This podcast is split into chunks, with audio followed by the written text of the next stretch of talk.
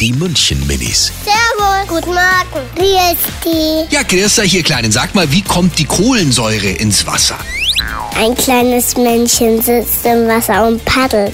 Und dann kommt das Blubber ins Wasser. Es gibt so eine Maschine, da kann man eine Flasche reindrehen. Und drückt dann auf den Knopf und dann sprudelt alles. Oder man füllt es mit einem Schlauch rein. Dann kommt der Blubberbladen raus. Ich trinke gerne mit Blubber, weil das so blubberig ist. Die München-Minis. Jeden Morgen in der Wetterhuber Morgenshow um kurz vor halb sieben.